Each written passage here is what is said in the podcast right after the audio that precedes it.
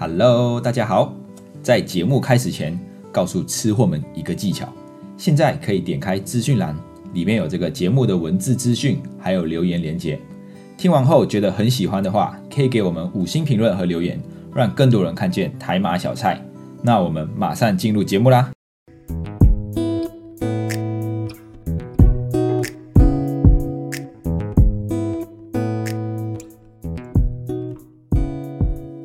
看吧，欢迎回到台马小菜之小菜一盘五十元系列。我是 Dion，一位漂洋过海来到台湾的马来西亚人。在节目的一开始，我想要来问各位吃货们，有没有想过一个问题？我们这一辈子可以存下多少钱？那如果没有想过的话，可以按下暂停键，然后来仔细的想一想，到底我们这一辈子可以存下多少钱？好，相信各位吃货们应该可以大概的算出，到底我们这一辈子可以存下多少钱了吧？如果还没有办法算出来的话，没有关系，我举个例子好了。像我身边的朋友啊，有些人在银行工作，有些人在证券，有些人在保险业，那也有一些人是在非金融业工作的。那平均大概啊，他们的薪水就落在两万多到四万五万块的差不多这个这个间距。那平均大概就是三万多、三万五、四万块左右。那假设哦。大家都是赚四万块，平均四万块，那可以一个月可以存下一到两万块，其实很了不起了。因为有些人可能住家里啊，就比较省，省了房租，省了一些伙食费，所以他们可以每个月存的钱比较多。那有些人住外面，可能就要付房租啦，然后就要付一些交通费啊，或者一些伙食费，那他们可以存的就比较少了。那也有一些人可能就是月光族哦，每个月赚到的钱都是花完掉，所以叫做月光族。现在我们来假设一下。各位吃货们，假设你们的每个月收入是四万块如果你的收入比四万块高，那就以你现在的收入为基准。那如果你的收入是四万块，你会想要存下多少钱？会存到一到两万块吗？哦，所以我刚才前面我抓一个月存一到两万，其实算是蛮多的。因为我问过有些身边朋友，他们即使收入是三万到四万块，他们也不一定每个月可以存下。一一万到两万块啊，可可能都是先消费完，然后剩下的钱才存下来。所以我觉得我我觉得抓每个月存两万块算是蛮多的。如果依照平均来说哈，因为未来可能三十四十岁的时候收入开始就变高，可以存下的钱就会变多哦。但这个不一定，因为每个人的生活形态不一样。因为有些人可能三十岁买车买房，或者是生小孩啊，然后支出反而是变更多了。所以我抓平均哦，从我们二十五岁到六十五岁这四十年的工作期间，平均每个月存两万块。那我们一年可以存二十四万，那工作四十年的话，总共可以存下九百六十万。所以这样子仔细大概算一下，其实诶，我们一辈子差不多就存一千万而已。到这里有没有很惊讶？我们一辈子辛辛苦苦的工作，只能存下一千万。当然这个只是大概抓一个数字，但是听到一千万，真的不免让人家去思考：诶，真的，一千万到底可以干嘛？因为可能买一栋房子就要一千万了。那我们工作一辈子，省吃俭用。只只够我们买一栋房子吗？如果有另外一半哦，可能有配偶、有夫妻，夫妻一起买的话，两个人就存两千万，那买了一栋房子，然后养个小孩，差不多就完了，对不对？所以仔细一想，哇，如果我们真的一辈子只能存下一千万，其实是一件蛮恐怖的事情。尤其是以前我们的父母都会说存钱好，存钱棒，我觉得没有错，存钱是一种美德。但是时代在改变了，人在江湖走，B 计划要有。爸爸妈妈会说把钱存在银行，是因为在他们那个年代的时候利率很高，存钱是真的可以让资产稳定的增长哦。不然问问一下我们的父母啊，如果如果是跟我一样，就是二十五、二十几岁，问看一下你们父母，他们当时候年轻的时候工出来工作的时候，银行的那个定存利率是多少？我以我自己出生的那一年，一九九五年，我一九九五年出生的，当时候台湾的一年期定存定存利率是七点四趴，那马来西亚时候是五点二。啊，不过马来西亚在一九九八年的时候，甚至到八点五，就定存利率来到八点五哦。那台湾在一九九五年的时候，定存利率就是七点四趴，七点四趴到底有多高？我觉得是现在人难以想象的，尤其是现在银行定存不到一趴。那我们以台湾的这个指数型的基金啊，零零五零来说，他们平均十五年的报酬率就是八点六趴。也就是说，今天我们我们拿钱去投资台湾前五十大的企业。前五十大的上市公司，然后承受一定的风险啊，因为投资股票、投资基金都有一些风险。那平均来说，一年的报酬率大概是八点六趴。但是如果我今天什么事情都不做，我只要把钱放在银行定存，什么事情都不要做，一年就有七点四趴嘞。那各位吃货们，如果是你们，你们会怎么选择？会想要把钱拿去投资股票、投资指数型基金，还是拿去放在银行，什么事都不做就有七点四趴？那风险溢酬只有一点二。如果拿去投资股票的话，我们可能还要就是承受一些风险，那才多了一点二趴的这个报酬率。所以我相信大部分人可能还会还是会选择把钱存在银行的定存，因为你只要什么事都不做，就有七点四趴嘞。那时候是当时当时的利率来说是真的很高。像我有个朋友，他爸爸妈妈以前很久很久以前就帮他买了一张一百万的储蓄险，那时候利率也是很高。但现在我朋友每年都可以拿回五万块的利息，领到什么时候啊？领到老，领到领到身故。所以羡不羡慕以前那种高利率的时代？但是呢，现在是低利率的时代了。光是存钱其实是没有办法让让资产增值的，反而有可能还会因为通货膨胀被吃掉，所以我们的钱越来越小。尤其是这一两年受到这个疫情的影响哦，什么国家都开始印钞票，哇，一直印那个钞票机二十四小时运作，一直印钞票，所以随之而来就是什么通货膨胀，因为钱变多了嘛，然后东西当然会越来越贵，物价就会上涨。比如说十年前的肉燥饭有肉燥有配菜，还有一颗卤蛋。现在的肉燥饭呢，只剩下肉燥。那十年后的肉燥饭，可能真的只剩下白饭了。啊，想到这里，说不定以前的老婆饼真的有老婆，好羡慕啊！只是物价上涨之后，现在老婆饼就没有老婆了。所以呢，钱一样要存啊，因为存钱是一件美德啊。我们赚了再多的钱，没有存下来，我们也是也不会让资产留下来。只是我们也要尽早的开始，透过适当的投资，让资产可以稳定的增长。尤其是现在的这种趋势，低利率的时代，单靠存钱是很难让资产可以稳定的增长。所以呢，今天就来分享一些投资的观念哦。今天不是来分享投资什么标的，而是分享投资的观念。因为我觉得，只要这些观念建立，如果先前有把这些基本的观念建立好，那未来在投资的时候才可以避免哦，就是赔大钱。因为投资最怕就是把钱全部赔完啊，然后就毕业你就离开了。不然的话，你在里面只要小小赔不赔啊，或者是没有赔太多钱的话，基本上也是可以让我们的资产稳定的增长。那对于新手投资呢，有一些观念就要就要先事前先建立的。像第一个就是我们要用闲钱去投资哦，这个我在之前也有讲过了。我们一定要先把这个紧急预备金先存好啊，然后做好我们的保险规划，然后把多余的钱才来做投资。因为我们如果没有用闲钱做投资的话，有可能会遇到资产的波动，因为在投资上面，不管是投资股票还是房地产，这资产的波动是正常的，就是不可能你今天股票买了，它就是在那边不动嘛，所以它一定资产一定会波动，这个价格一定会波动，所以在投资啊投资市场里面来说，价格波动是正常的。如果我们今天没有用闲钱来投资的话，哇，这个股票可能稍微下跌一下，我们就开始哇，惨了惨了，这个是我下一个下一个月的伙食费，这个是我下一个月的房租，拿去投资的话。那股票下跌了，我就怕下个月会不会缴不出房租，或者下下个月会不会没有饭吃？这时候心态一定就会就会崩掉，就觉得啊，好了，算了算了，我还是卖掉。结果一卖掉不久，哎，价格就涨回来了。这所以就会说，我们在投资的时候一定要用这个适当的闲钱去做投资啊，最好就是先把我们的像我之前说过的，先把我们每个月的该付呃一些比较小额的这些负债都还完了，那多余的钱我们才开始去做投资。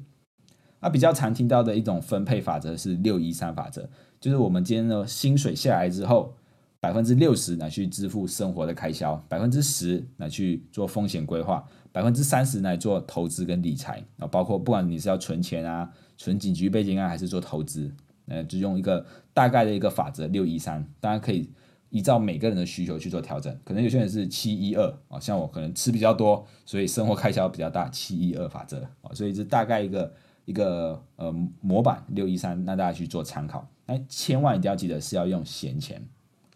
那第二点，第二个观念就是，我们在做投资的时候，尽量可以越早开始投资越好，因为我们都知道，我们这个复利的效果很呃是一个很厉害的，所以我们在越早开始的时候，我们就可以越早去享受复利的效果。比如说今天有两个人啊，一个叫小张，一个叫小黄。那小黄呢？他从以前很开始的时候，二十五岁的时候，我们都以二十五岁，他们都是二十五岁。小张、小黄都是二十五岁。那小黄从二十五岁他就开始每个月从薪水提拨五千块做定期定额来做投资啊，他就是有一个很好的观念，就是先储蓄后消费的习惯。但是小张呢，就觉就觉得，嗯，我现在刚出社会而已，我还有很多想要买的东西，我想要买车子，我想要买房子啊，我等以后赚更多钱了再来投资就好了啊，所以小张就没有马没有马上当下就做投资，那就这样慢慢的时间过去了，二十年过去，小黄还是一样持续的，诶，每个月都提拨五千块五千块，过了二十年之后，小小黄就觉得，诶，我可能可以开始。去消费了啊，就所以这个到二十年之后，小黄就开始停止每个月投入五千块。那这时候小张确实赚了更多的钱，收入变高了，所以他每个月提拨一万五哦，有没有比小黄的五千块来多？一定有啊，因为一起一万五跟五千比嘛。那二十年之后，小张才开始每个月定期定额这个投资一万五一万五。那他们从二十五岁到四十五岁，然后再到六十五岁，大家猜一猜？过了这四十年之后，到底小黄的钱比较多，还是小张的钱比较多？啊，一个是在前面二十年每个月只投五千，另外一个是二十年之后每个月存一万五，然后再过了二十年，到底谁的钱比较多？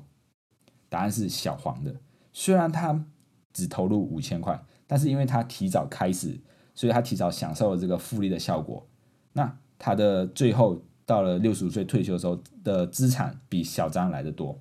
所以这个就是告诉我们，我们要越早投，越早开始投资越好。即使我们的本金不大也没有关系哦，每个月一千两千块也是可以做投资。因为现在在台股或者在马来西亚都有这种零股的交易，然后就是你们不用像以前这样，就是一张就是一千股啊，或者是盘后零股才能交易。所以现在就是小额也可以开始做投资，而且有很多的银行都有在接受这种定期定额的零股投资啊，手续费也相当的便宜。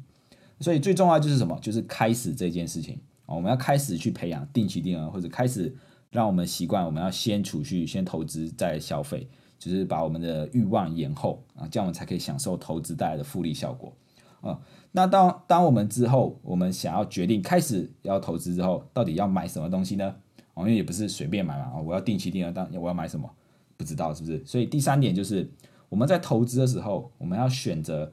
我们自己了解的东西。我们要了解自己的投资风险到底是我们可以承受的风险比较低啊，还是承受的风险比较高？因为这个每个人性格都不一样，有些就是那种赌徒心态，他可以承受的风险比较高，所以他就适合投资高风险的东西。但是有些人呢，他的风险就是相对的低，他就觉得哇，只要这个资这个价格波动到五到十趴，我就我就受不了了，我就可能晚上睡不着啊，饭吃饭也吃不下了。那他们就是属于比较低风险的。所以他们投资的标的就要选择比较低风险的。那我就在呃这个我 IG 有分享这些投资标的的一些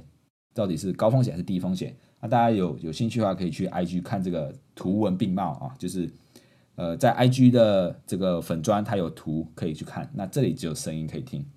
所以第三点就是要了解我们投资的标的是风险到底是高还是低，还有我们自己可以承受的风险是高还是低。我举例来说。低风险的有什么东西？就是银行的定存啊，因为它几乎除非银行倒闭，不然它几乎是没有什么风险的，或者是我们没有提早拿回钱的话，基本上是没有什么风险的，所以它算是低风险，但相对的就是低报酬啊，因为银行利率现在大概也不到一趴吧，在台湾。那接着可能股票投资，那股票投资可能就要承受更高的一些风险，但相对的它报酬也会比较高。那再有钱那些人，诶，有钱金额大的人可能会想要去做。房地产的投资，房地产的投资也是一样，可能要花的时间，我要去研究房地产，也要花很多的时间。那相对的，它报酬也会比定存来的高。所以就依照自己喜欢的投资标的，跟自己可以承受的风险去做投资。最重要就是投资自己了解的东西，因为最危险的事情是什么？最危险的事情就是不知道自己在干嘛。像以前我在开始接触股票的时候，我的家人都会说：“哇，不要玩股票，股票很可怕。”因为他们在他们那个年代。经历过这个金融风暴、金融海啸，他们都看过那种投资股票投资到赔很多钱，然后甚至跳楼自杀的都有，因为他们不了解股票到底是什么。很多人就去借钱买股票，然后到底他们就是把它当成赌博，就是诶想要赶快获利，然后赶快赚钱。但是呢，如果当你越了解股票是什么时候，你就知道诶我们在做的是投资还是投机啊？我们就相对来说，我们的风险就可以降低很多。所以一定要投资自己了解的东西。好，再来第四个观念，就是定期定额啊。刚刚前面有提到定期定额，什么是定期定额？定期定额就是定期定额，废话啊，定期定额就是我们固定每一段时间投入固定的金额，比如说每个月五千块，这种就是定期定额啊。当然，现在有很多的券商啊，都可以去设定这种定期定额，就是每个月固定都会什么几号固定扣多少钱，然后就让你去买你想要的标的。定期定额有什么好处？第一个就是它可以让我们养成这固定去投资的习惯。像我刚才前面就有说到小黄跟小张的例子，小黄从二十五岁开始工作，他就固定定期定额每个月投入五千块哦，虽然金额很小，但是透过时间的复利，为他的资产创造了很大的这个获利。那定期定额还有什么好什么样的好处？就是可以让成本平滑化，也就是说，让我们买买这个投资的标的的价格不会波动这么高，因为。如果我每个月都定，每个月都固定五千块、五千块、五千块、五千块去买，那所以是不是如果今天当呃我们要投资标的的价格下跌的时候，哎，我们反而可以买同样的五千块，但是我们可以买更多的标的啊。举例来说，我用苹果来举例好了，假设今天苹果是一颗十块，我每个月就要吃五千块的苹果，这样我可以，我一个月吃，我一个月可以吃多少颗苹果？是不是五百颗苹果？但是过了一个月之后，哎，苹果涨价了，苹果变成二十块了。那我同样五千块，我可能是不是只能吃两百五十颗？那到了第三个月，苹果啊跌跌到只剩下五块钱了，那我五千块是不是可以买一千颗苹果？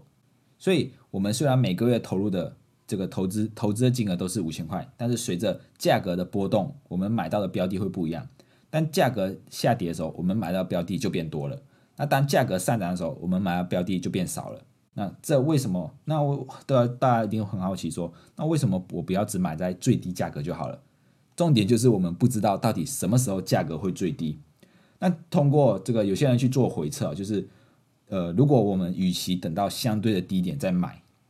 反而固固定的这种定期定额、定期定额投资的报酬率会更好啊。比如说我只要等，可能有些人会觉得，哎，我要等到平均几年的线下啊，就是这个。价格很便宜的时候我才买，我就先存一笔钱嘛，存存存存存存，哎，价格很便宜了，我再一次购买，然后再存存存存存，价格便宜我再一次购买。那这一种策略跟另外一种策略就固定，我反正不管价格多少，我每个月就是五千块五千块五千块投资。这两种策略来比的话，反而是固定的定期定额的报酬率会更好